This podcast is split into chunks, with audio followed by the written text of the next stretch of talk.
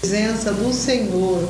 E nós convidamos você para orar conosco nesse momento, antes de nós entrarmos na nossa devocional, convidarmos o Espírito Santo para estar no nosso coração, ocupando o primeiro lugar, que é o lugar dele. E nós, assim, vamos estar declarando que a bênção do Senhor possa estar sobre a sua vida. E você que vai estar vendo esta live mais tarde, seja tremendamente abençoado pelo poder do nome de Jesus. Pai, nós te louvamos, te agradecemos por esse tempo, por essa semana que nós estamos iniciando, essa terça-feira na manhã com Jesus. Nós queremos dizer Espírito Santo que és bem-vindo para estar aqui conosco, falando, nos dando direção e tomando o primeiro lugar no nosso coração. Assim, nós queremos declarar que sobre as nossas vidas, sobre os demais que estão aí conosco, não vale encantamento. Amém. E que toda arma forjada contra nós não prosperará. Aleluia. Toda língua que se levantar em juízo contra nós, nós já declaramos em nome de Jesus cancelados no reino espiritual e físico. E nós declaramos que somos cobertos pelo sangue de Jesus. Aleluia. Obrigado pela tua presença, ó Deus. Nós oramos em nome de Jesus. Amém. Amém, Jesus. Ó Bruno, como você está? Bom dia. Estava esquecendo que o Bruno está aqui de frente. Bom dia, pastora. Bom dia a todos que estão nos assistindo, nos ouvindo. Que Deus esteja abençoando, guardando poderosamente. Que nesta manhã, né, nós estamos aqui na parte da manhã, não sei que horas você está assistindo, mas que a graça do Senhor, a bênção de Deus esteja na sua casa, na sua família. Compartilhe, você que está nos assistindo ao vivo, compartilhe com mais 10 pessoas e eu tenho certeza que Deus também estará ministrando no coração dessas pessoas de uma maneira poderosa e tremenda, né, pastora? Graças a Deus por isso. Graças a Deus por isso. Você sabe, Bruno, que eu estava meditando já de manhã nesse texto de, de Ruth, da nossa devocional hoje. Hum, E eu ouvi assim, eu vi né, nesse texto que, olha, que Deus ele não desampara as viúvas, amém. Ele não desampara os órfãos, ele fala no Salmo que ele é pai das, dos órfãos e juiz das viúvas. Amém. É lindo esse texto. Quando a gente vai é, no capítulo de Ruth, todos vocês conhecem, é, só dando um pano de fundo aqui, a Ruth, ela era uma das noras de Noemi. Noemi é, foi casada, acabou ficando viúva, mas ela teve dois filhos, Quil- Quilion, e tinha duas noras, e uma delas era Ruth. E morre o marido de Ruth, morre o marido de Noemi, e depois morre também os seus dois filhos.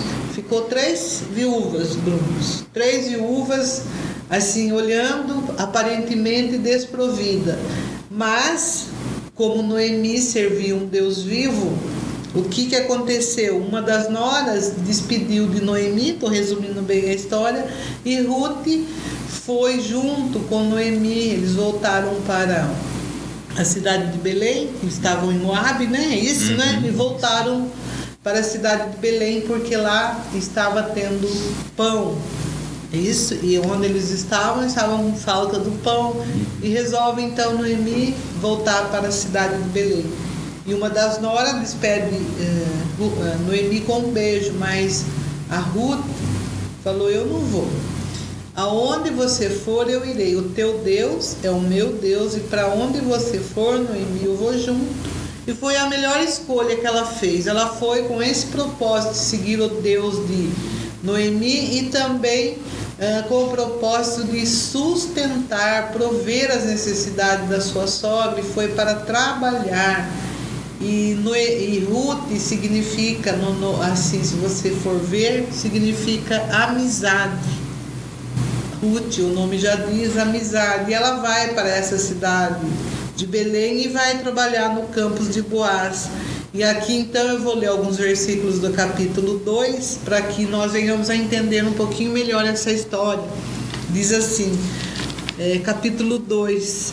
Noemi ela tinha um parente por parte do seu marido, um homem rico e influente. Ele pertencia ao clã de Elimeleque, o esposo falecido de Noemi, e seu nome era Boaz, que significa valente. Certo dia, Ruth, a Moabita, sugeriu a Noemi: Permite que eu vá ao campo respigar, colher as espigas que caíram de algum segador generoso. Ela concordou e falou: Vai, minha filha. E aí o que aconteceu? Então Ruth partiu e começou a recolher as espigas que ia caindo e ficando para trás do ceifeiro. Sem perceber, ela adentrou a parte da plantação que pertencia a Boaz, que era da família de Elimeleque, que era da família do seu sogro. Naquele exato momento, Boaz estava chegando de Belém e saudou os ceifeiros com a paz do Senhor. Que a Iavé esteja convosco. Diante do que eles responderam, que, a, que Iavé te abençoe. Então Boaz indagou ao capataz dos ceifeiros: A quem pertence aquela jovem? E aí, é, o versículo 6: E o servo, capataz do ceifeiro, respondeu: Essa jovem é a Moabita, que voltou com Noemi dos campos de Moabe. Ela me rogou que me deixasse caminhar atrás dos segadores, recolhendo as espigas que fossem caído dos feixes de trigo. E assim ela está trabalhando desde bem cedo até agora, e só parou um pouco sobre o abrigo para recompor as suas forças. E aí, no versículo 8, falou então Boaz a Ruth: Ouça com atenção, minha filha, não vá respigar no outro campo, não te afaste daqui, mas fica na companhia da minha serva. Versículo 9, a parte B. Quando tiveres sede, vai procurar os cântaros e bebe da água que os meus servos trouxeram para saciar a sede dos trabalhadores. E aí então a gente continua o texto, mas o que eu queria deixar para você nessa manhã que que Deus ele não desampara. Ele fala que ainda que uma mãe, Isaías fala que ainda que uma mãe se esqueça de amamentar o seu filho, todavia Deus não, não se esquece de nós. Ela podia pensar, agora estou sozinha, estou viúva, estou desprovida, mas ela deu um passo de fé, ela foi atrás do Deus da sua sogra, que é o Deus Todo-Poderoso. E ali, se você é, for lendo a história, você vai ver que coisa linda. Você vai entender que é, Ruth buscou abrigo num lugar onde ela tinha certeza que Deus proveria todas as suas necessidades. E foi assim que aconteceu. E, e aí leia mais para frente e você vai ver o desfecho de toda a história. Mas nós vamos dar ênfase aqui nessa manhã que Deus, ele é pai das dos órfãos e juiz das viúvas. Olha que coisa linda quando a gente olha a paternidade do Senhor. Ele não desampara ninguém, ele provê para todos o alimento espiritual e físico. Ele é um Deus que quer se apresentar como um Deus que é, um Deus paterno que ama é, ama desenvolver a paternidade dele sobre todos aqueles que buscam refúgio e abrigo na presença do Senhor. Amém, Bruno? Amém. Que bênção, né, pastor? Que bênção. E é interessante porque a história de Ruth está acontecendo durante o Pentecoste né, que são 50 dias, né, que é entre a Páscoa até o Pentecoste. Tanto é que quando os judeus estão fazendo o Pentecoste, que eles vão é, celebrar o Pentecoste, eles no dia do Pentecoste, geralmente nas sinagogas, né, eles leem a história de Ruth. Que lindo, né? Maravilhoso. E, é, e Ruth é uma das cinco mulheres, só tem cinco mulheres na genealogia de Jesus lá escrita em Mateus. E Apenas ela faz cinco. parte. E ela faz parte. E, e mais do que isso, né? Ela é avó, bisavó de Davi. Então, é, ele começa aqui essa história, porque a gente vai olhar aqui qual é a função primordial da história de Ruth? Mostrar da onde veio a, a, a história de Davi. Qual é a raiz da família de Davi? Olha que coisa tremenda. Uma, uma mulher que decidiu, a raiz de Davi começa com uma mulher que decidiu ser fiel a Deus. Ao Deus da sogra. Né? É. Olha que lindo. Então nós vamos ter lá uma, uma que não decidiu, que não quer, não quis ir, não quis viver, mas a outra que é a Ruth que, que decidiu viver na presença do Senhor. Então ela teve uma escolha. Uhum. Olha só, eu, eu, lembro, toda vez que fala sobre escolha, eu lembro de uma frase que você fala, pastora: quem quiser que venha. Quem quiser que siga, quem quiser que venha. E não é verdade? Verdade. né? Ou seja, o que, que ela falou? Olha, é melhor vocês irem. Né? Ela falou: não, eu quero ir junto. Teu Deus é o meu Deus. Né? Aonde você for, eu também irei. E mostra ali a aliança. Então, quem quiser que siga. Agora, siga com o coração, né? Porque se viu a obediência dessa mulher porque ela falou assim: olha, ela poderia, e Ruth poderia, é, porque ela é moabita, ela poderia ir a, a qualquer colheita, hum. porque naquele tempo é o tempo dos 50 dias do Pentecoste, porque o Pentecoste ele não é um dia só. O Pentecoste ele começa exatamente depois da primícia até o final ali no Pentecoste, que é a festa, literalmente. Então, nestes 50 dias, é, é um tempo aonde todas as vezes que o povo ia colher algo, porque naquela época eles viviam da agricultura, uhum. né? O povo de Israel, hoje Israel não vive de agricultura. Hoje o povo de Israel, ele vive de, é, de inteligência, eles exportam inteligência. Né? Então, principalmente inteligência artificial hoje. Né? Então, quando nós estamos olhando esse, esse tempo, é, quando eles iam colher, se alguma, algum fruto caísse no chão, não era para o judeu pegar. Se o fruto caísse no chão, era para deixar os que são estrangeiros, uhum. os órfãos, as viúvas, os pobres. Então ela tinha ali no tempo, eh, ali em Belém, várias fazendas para ir. Mas qual que Noemi falou? A palavra Noemi no hebraico significa consolo. Uhum. Olha que tremendo. Né? Então, quando ela vai até ali, Noemi vai dizer: Olha, o lugar onde você deve ir é no de Boaz. Porque quem, ali o Senhor vai dar graça. E ela foi. Ela não foi para outro.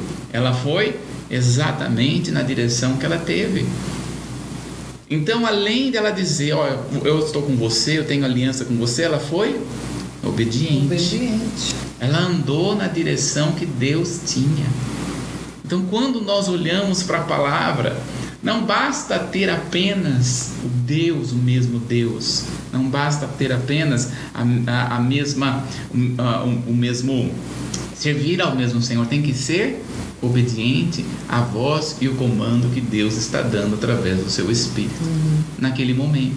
A instrução, né? Exatamente. Como a pastora fala, né? Qual que é a nossa instrução?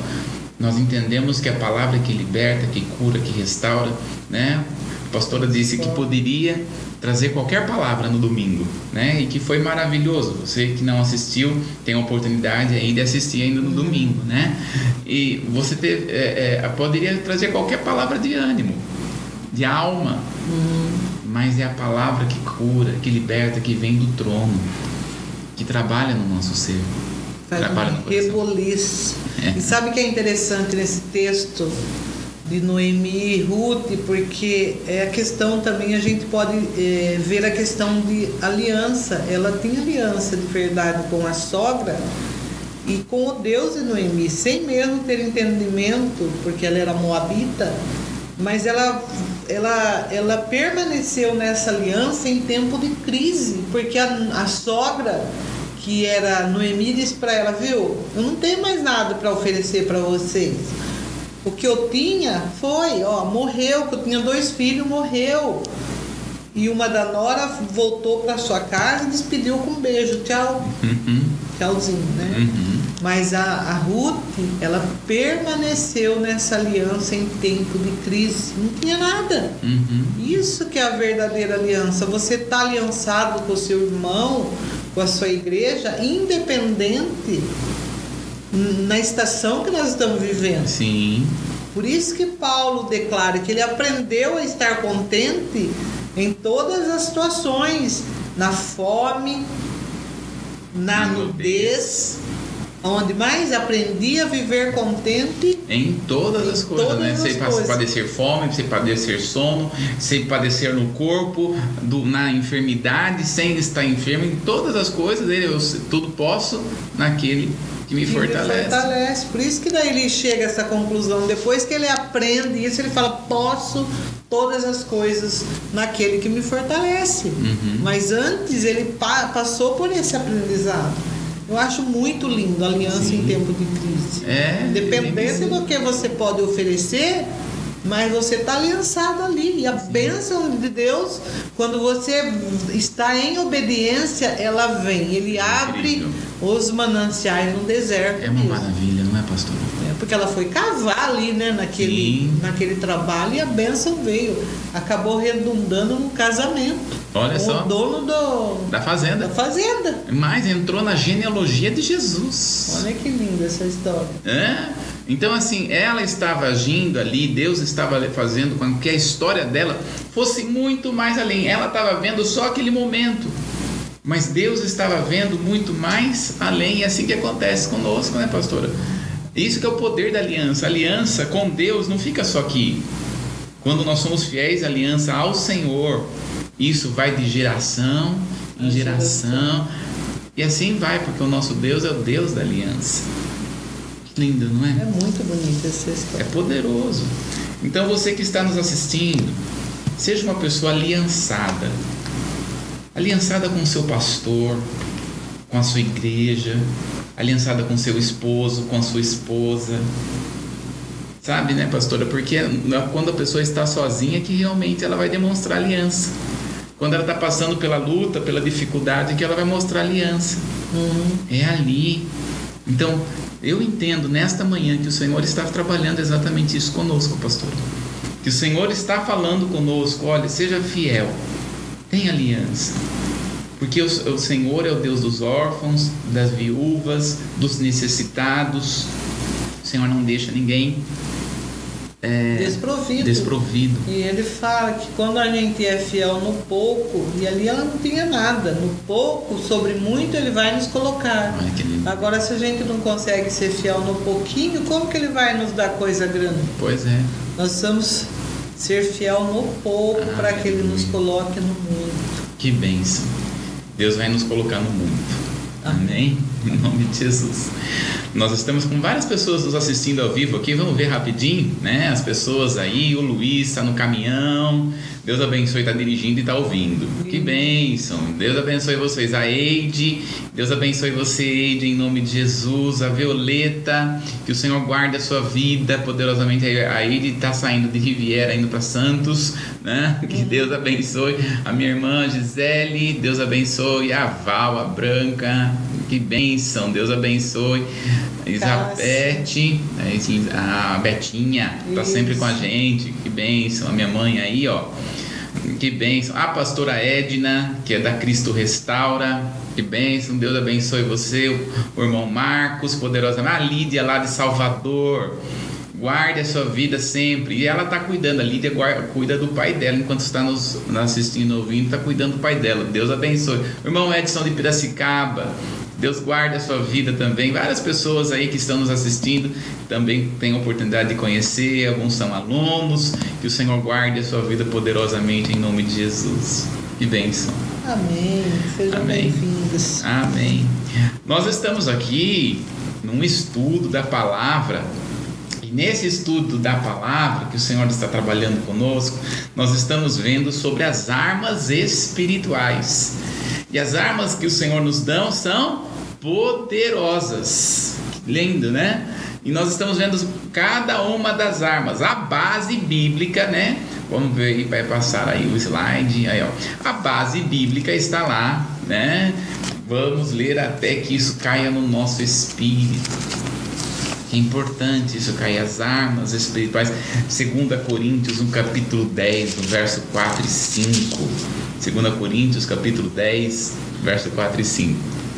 Porque as armas da nossa milícia não são carnais, mas sim poderosas em Deus para a destruição das fortalezas, destruindo os conselhos e toda altivez que se levanta contra o conhecimento de Deus, e levando cativo todo entendimento à obediência de Cristo. Olha aí, ó, qual que é o propósito das armas?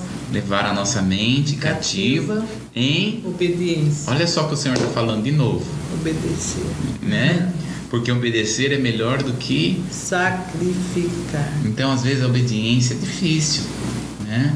Às vezes, obedecer não é fácil, porque dói, machuca o ego, trabalha no coração. A obediência não é fácil, mas é exatamente isso que nos faz ter a mente cativa ao trono da graça do Senhor nas nossas vidas. Então, nesta obediência tem que continuar na nossa vida, trabalhando no nosso coração, para que verdadeiramente nós possamos servir ao Senhor.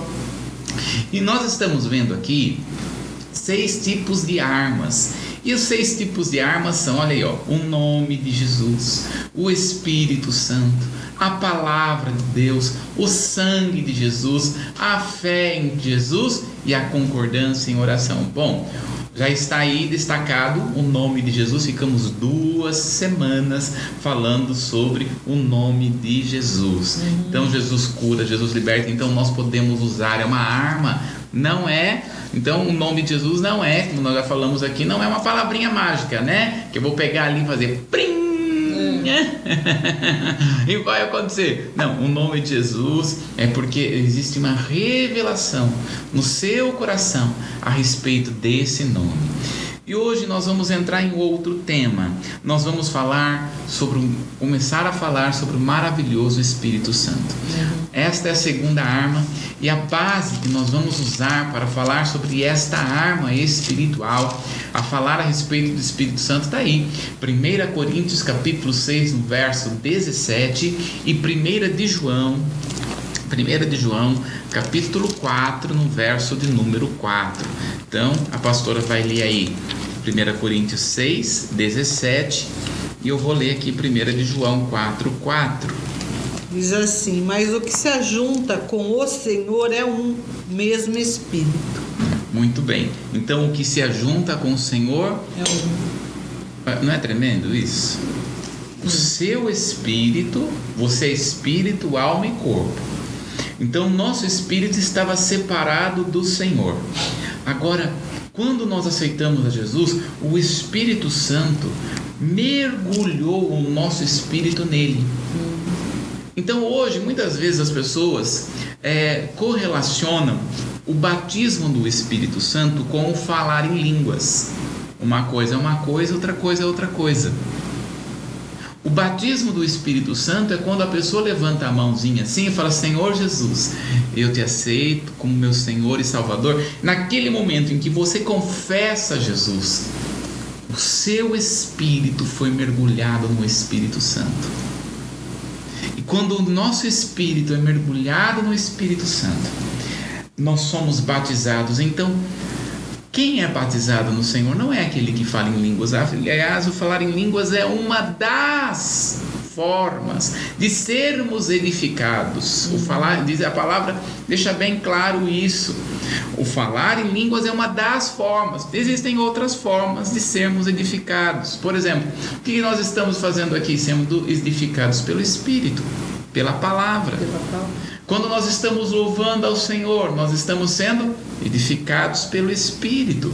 Quando nós estamos é, cantando, nós estamos sendo edificados no Espírito. Quando nós estamos orando, estamos edificando nosso espírito. Então eu costumo dizer que o louvor, a ouvir a palavra, é, o orar, isso é o arroz, feijão, o bife e a batata frita, para quem gosta. É. Eu não gosto muito de batata frita, né? Verdade, eu não gosto. né? Eu sou do milho, pastor, eu gosto de milho. Milho. Então, é, se alguém me convidar para fazer um creme de milho, que para mim eu me delicio, né? Então, mas estas coisas é o trivial. Mas o falar em línguas é a feijoada. O falar em línguas é, é a feijoada. Quando alguém, quando nós começamos a falar em línguas, o nosso espírito é edificado e é o código Morse de Deus. Né? Já ouviu o código Morse, pastora? Já ouviu? Já ouvi. Aí fica assim, pi, pi, pi, pi, pi, pi, pi. né? Então, o código Morse de Deus, quem entende ah, o código Morse é só quem realmente estudou para aquilo. Então, para nós que não, para quem, vou falar para mim, né? Eu que nunca estudei o código Morse, eu não vou entender o que significa isso, hum. as palavras, aqueles, aqueles trastejos assim, né? Aqueles pipi pipi. Para mim é tudo o mesmo som. Para quem estudou sabe que não. O, o falar em línguas é um código Morse entre você e Deus. Por isso que há uma necessidade e quando você estiver passando em luta, seja ela qual for, a ordem de Deus é: fale em línguas. Porque o falar em línguas é profetizar numa língua espiritual. Semana domingo você falou, né, pastora? Se tem situações, profetize, vai cavando, vai né? Cavando. Até achar água.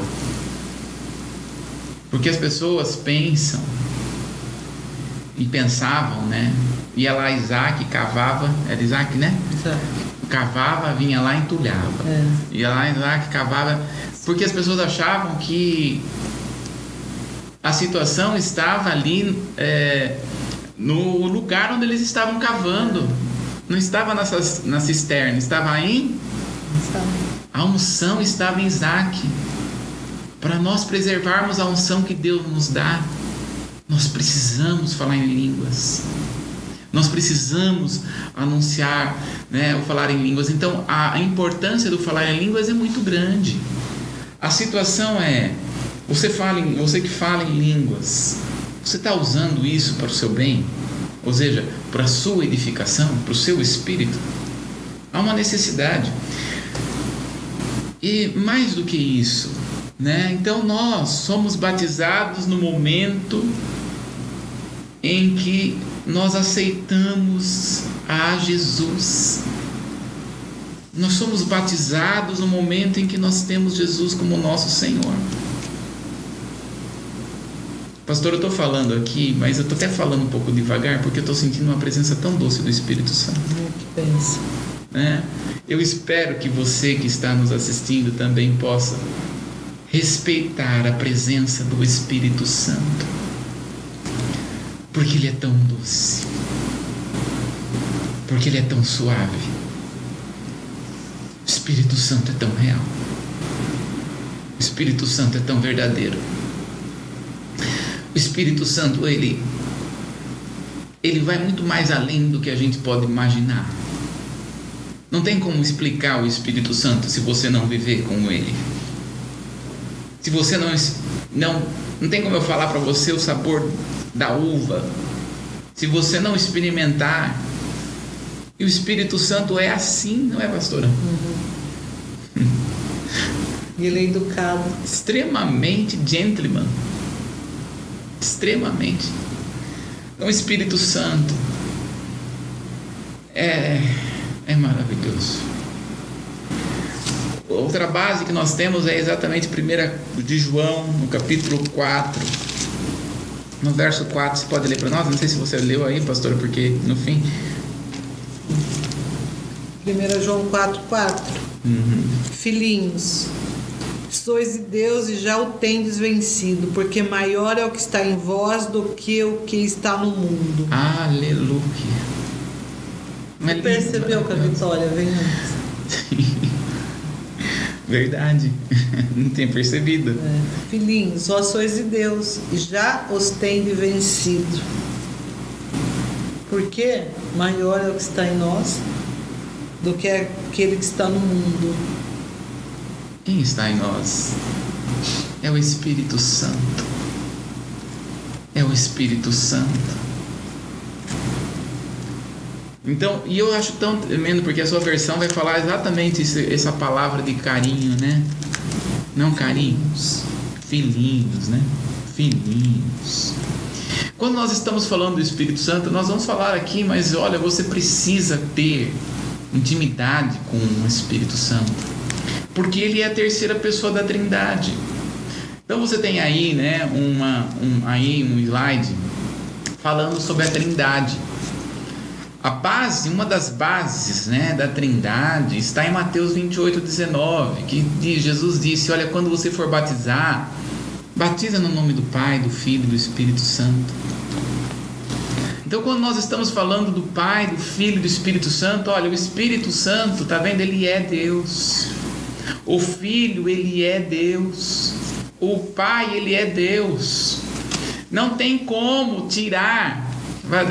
Se eu tirar o Pai, não existe Deus. Se eu tirar o Filho, não existe Deus. Se eu tirar o Espírito Santo, não existe Deus. Só existe Deus por causa dos três. E nós vamos ver a Trindade em toda a Bíblia, principalmente no Velho Testamento.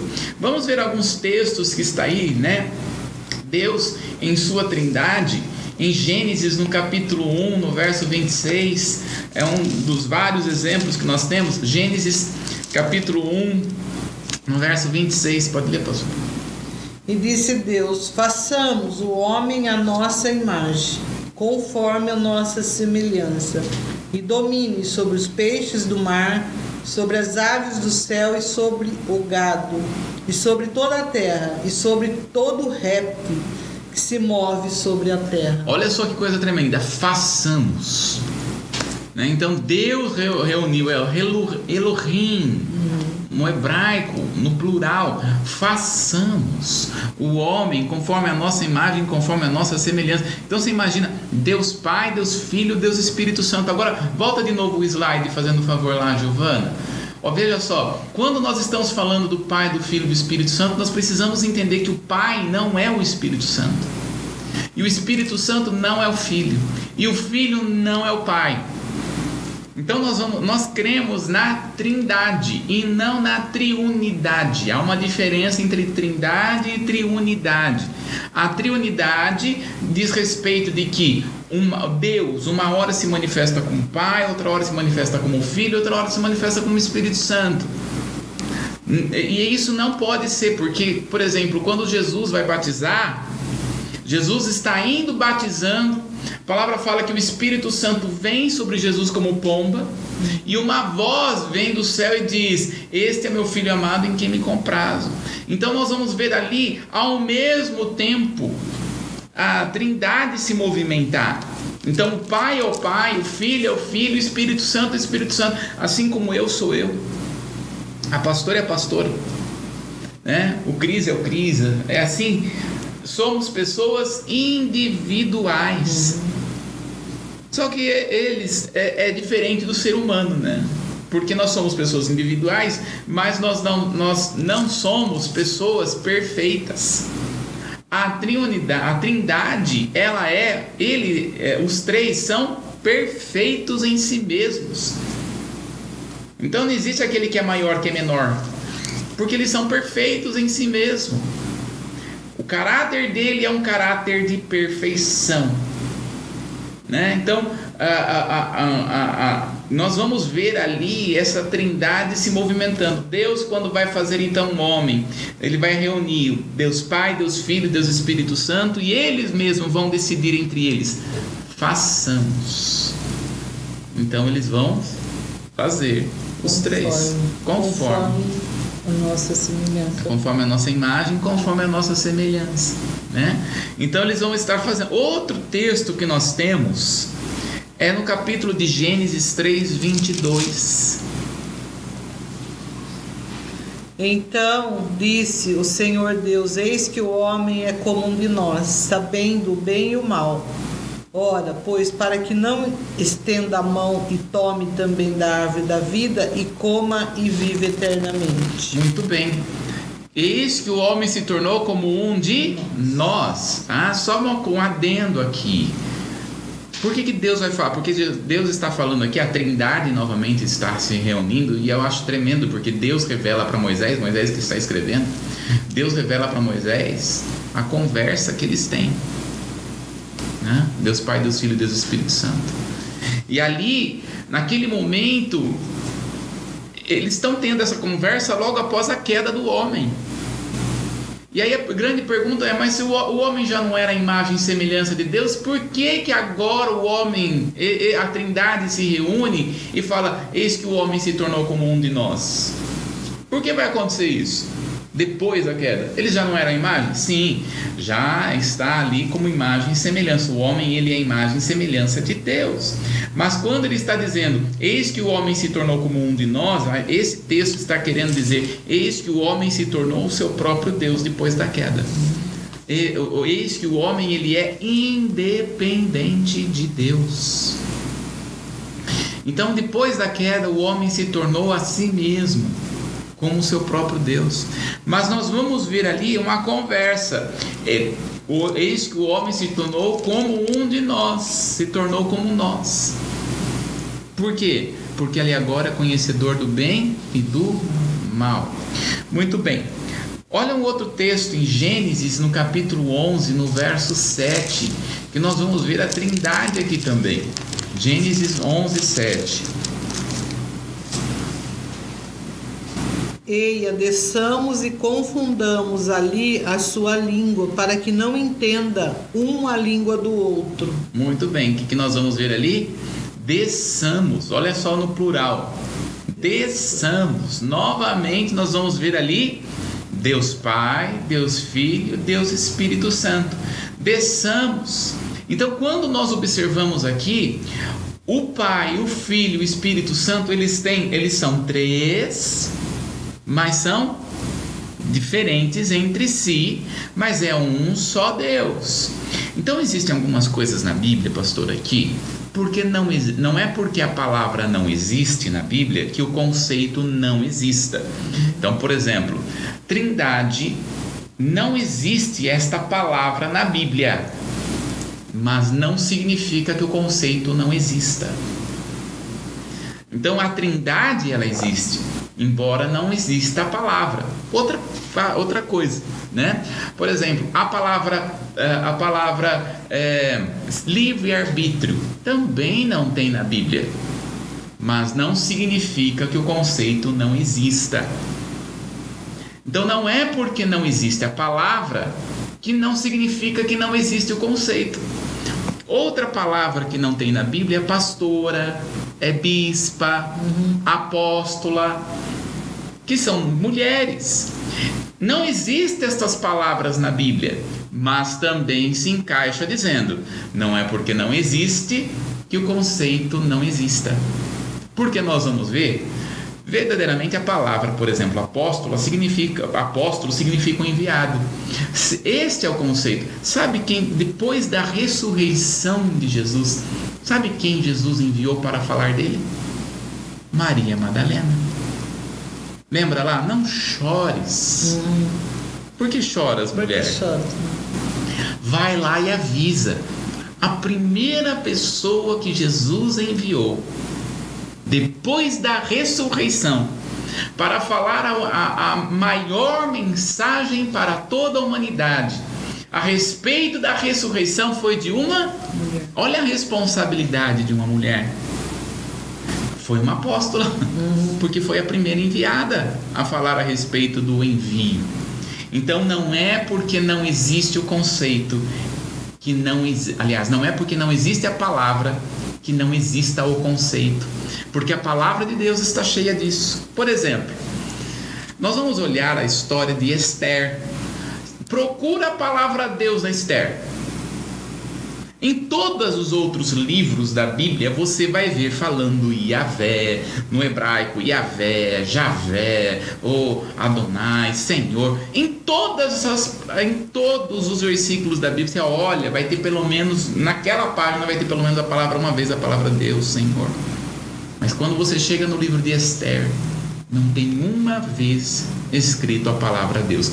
Então, porque ela foi considerada pela, pela igreja, e principalmente não só pela igreja, mas principalmente também pelos judeus, como um livro canônico. Porque não tem a palavra Deus. Canônico significa regra ou significa santo. Por quê?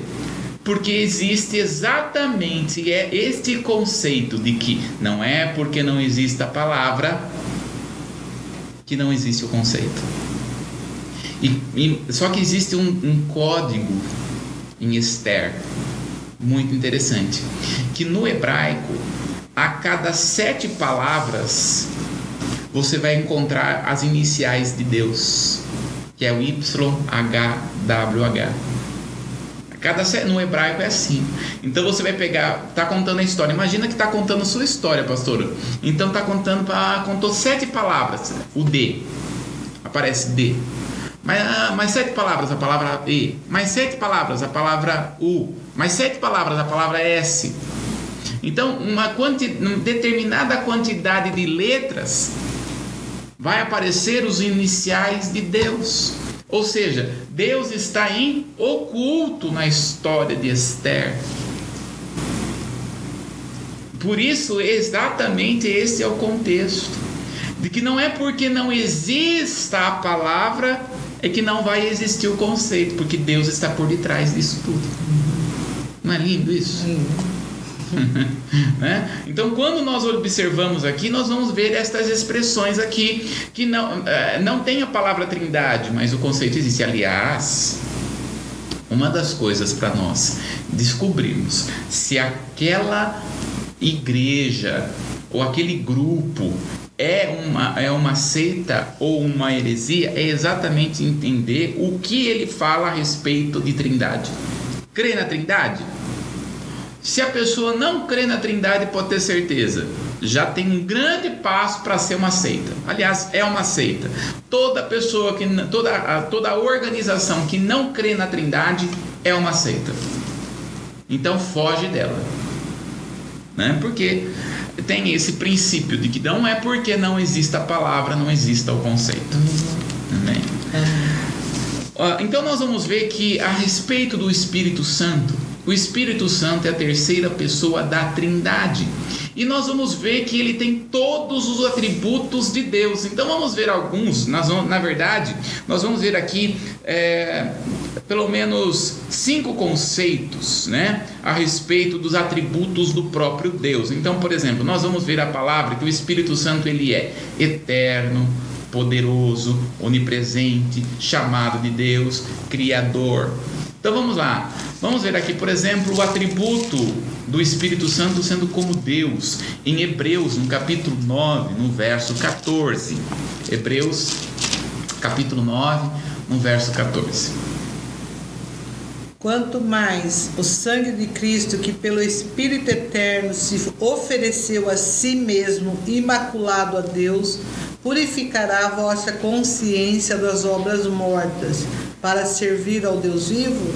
Olha aí, ó, o Espírito Eterno. Eterno. A nossa mente, ela não entende muito o que é eterno, né? Porque a nossa mente, ela foi produzida assim, ó, começo, meio e fim. Então, por isso que assim, quando a gente vai para uma aula, para uma pregação e não tem começo, meio, fim, ou seja, não tem uma organização da onde vai chegar, do começo, do meio, do fim, a, a pessoa fica assim, não entendia nada. Ficou perdido. perdido, porque uma hora vem para cá, outra hora vai para lá, vem para aqui, vai para lá, né? A nossa mente, porque a nossa mente, ela é decodificada para ter começo e meio e fim. Agora, o que é eterno? Não tem começo, não tem meio, não tem fim, é eterno, né? Uma vez uma pessoa perguntou para mim, falou assim, Bruno, o que, que é Deus? Daí eu peguei minha aliança, né? Falei, você consegue ver essa aliança? Ele pegou, olhou assim. Então, onde é que está o começo dessa aliança? Onde é que está o fim dessa aliança? Tem, né? Deus é assim. Então a palavra do Senhor fala que o Espírito, ele vai dizer aí, é o Espírito eterno. Então o Espírito Santo ele é Deus porque ele é eterno. Deus ele é eterno. Deus Pai, Deus Filho, Deus Espírito Santo é eterno. Então o Espírito Santo ele é eterno, como nós falamos no nome de Jesus. Quando que Jesus nasceu? Jesus não nasceu, Jesus encarnou. Por isso que a palavra fala que o Verbo se fez carne. Olha que coisa poderosa. Vamos ver um outro atributo: o Espírito Santo sendo poderoso. Lucas capítulo 1, no verso de número 35. Lucas 1, 35. Vamos lá. E respondendo o anjo, disse-lhe: Descerá sobre ti o Espírito Santo, e a virtude do Altíssimo te cobrirá com a sua sombra, pelo que também o santo que de ti há de nascer será chamado filho de Deus. Muito bem. Então ele vai dizer: o Espírito do Senhor será, virá sobre, sobre ti. Ou seja, ele, o, o Espírito Santo, ele é poderoso, é um atributo de Deus. Uhum né, ou quando a palavra fala, né, Deus se apresentando para Abraão, ele vai dizer: Eu sou Deus Todo-Poderoso, El Shaddai. Né? O Espírito Santo é o Todo-Poderoso. Por isso ele é Deus. O Espírito Santo ele é Deus por causa disso. Vamos ver também um outro atributo do Espírito Santo é que ele é onipresente, significa que ele está em todo o lugar. Então, olha só, Salmo no capítulo 139. Você que está aí, vai, abre aí a sua Bíblia também, vai lendo com a gente, vai analisando. 139, 7. Para onde me irei do teu espírito, ou para onde fugirei da tua face? Olha aí, ó. Tem, então... tem. Aí você vai ver, né? Ele fala: se eu for para o céu, o Senhor vai estar lá. Se eu for para o inferno, o Senhor também vai estar lá. Não tem como. Não tem como. Por quê? Porque Ele está em todo o lugar. O Espírito Santo está aqui. O Espírito Santo está na sua casa. Né? O, há uma diferença entre o Espírito Santo estar e as manifestações dele. Né? Então, além, muitas vezes, o Espírito Santo, além dele estar, ele se manifesta trazendo cura, revelação, palavra, né? Mas o Espírito Santo ele age como ele quer, da maneira como ele quer. Então, ele é onipresente. Agora, em Atos, no capítulo 5, do verso 3 ao 4, ele literalmente é chamado de Deus. Atos 5, 3 e 4. Ele é chamado de Deus, o Espírito Santo é chamado de Deus. Olha aí, ó. Disse então Pedro a Ananias: Por que encheu Satanás o teu coração para que mentiste ao Espírito Santo e retivesse parte do preço da herdade? Guardando-a não ficava para ti, e vendida não estava em teu poder, porque formaste esse desígnio em teu coração, não mentiste aos homens, mas a Deus. Olha só, não mentistes ao homem, mas a Deus. Mas ele fala, fala o seguinte no verso, no verso aí anterior né, a respeito do Espírito Santo. Ele correlaciona o verso 3 e o verso 4 que o Espírito Santo, você não mentiu a homem, mas você mentiu a Deus. Ele está correlacionando o Espírito Santo. Olha o verso 3 para nós de novo, pastor. Disse então Pedro: Ananias, por que encheu Satanás o teu coração para que mentisse ao Espírito Santo e retivesse parte do preço da herdade? Olha, mentistes ao Espírito Santo. Daí ele fala no verso 4: Não mentistes a homens, mas mentistes a Deus. Deus. Então ele está relacionando. Se você mente ao Espírito Santo, você está mentindo a Deus. Né? Então aqui ele fala bem isso. E em Gênesis, no capítulo 1, no verso 2, nós vamos ver que o Espírito Santo ele está na criação. Por isso ele é ontem, hoje, eternamente, ele é Deus. Né? E a terra era ou estava sem forma e vazia, e havia trevas sobre a face do abismo. E o Espírito de Deus se movia à face das águas. Muito bem. Então o que, que nós vamos ver ali, ó? Dentro da Trindade, você consegue colocar novamente aquela imagem da Trindade? Isso, Giovana. Dentro da Trindade, nós temos o Pai, o Filho e o Espírito Santo. E o Espírito Santo, ele é Deus. Uhum. E ele é, às vezes a pessoa fica assim, mas a gente pode adorar o Espírito Santo, a gente pode adorar Jesus, a gente pode adorar. Quem que a gente adora? Gente, você adora a Deus e Deus é um só. É. Pai, Filho e Espírito Santo. Adora, vai.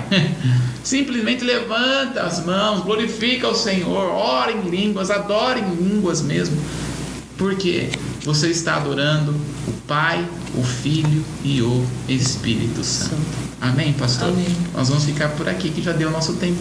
Isso, a gente volta na quinta. Na quinta-feira, deu, passa muito rápido o horário.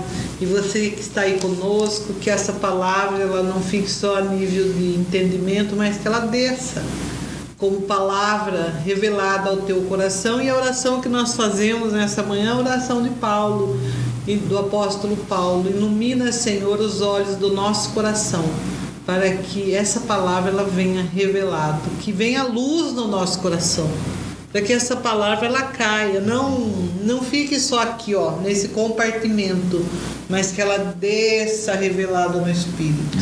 Amém? Amém? Amém. Então que o Senhor ilumine o teu coração mesmo, para que você é, rumine essa palavra e veja mais vezes se for, for necessário, mas fica assim, ó, com o Espírito Santo. Deus te abençoe. A gente volta na quinta, é, nove horas da manhã a gente te espera. Aproveita, deixa um like nesse vídeo e se você não inscreveu no nosso canal, faz isso. Ativa o sininho lá de notificações e você receberá tudo aquilo que, como igreja, comunidade Templo Vivo, nós estamos preparando para você. Aleluia. Beijos, Deus te abençoe e até quinta.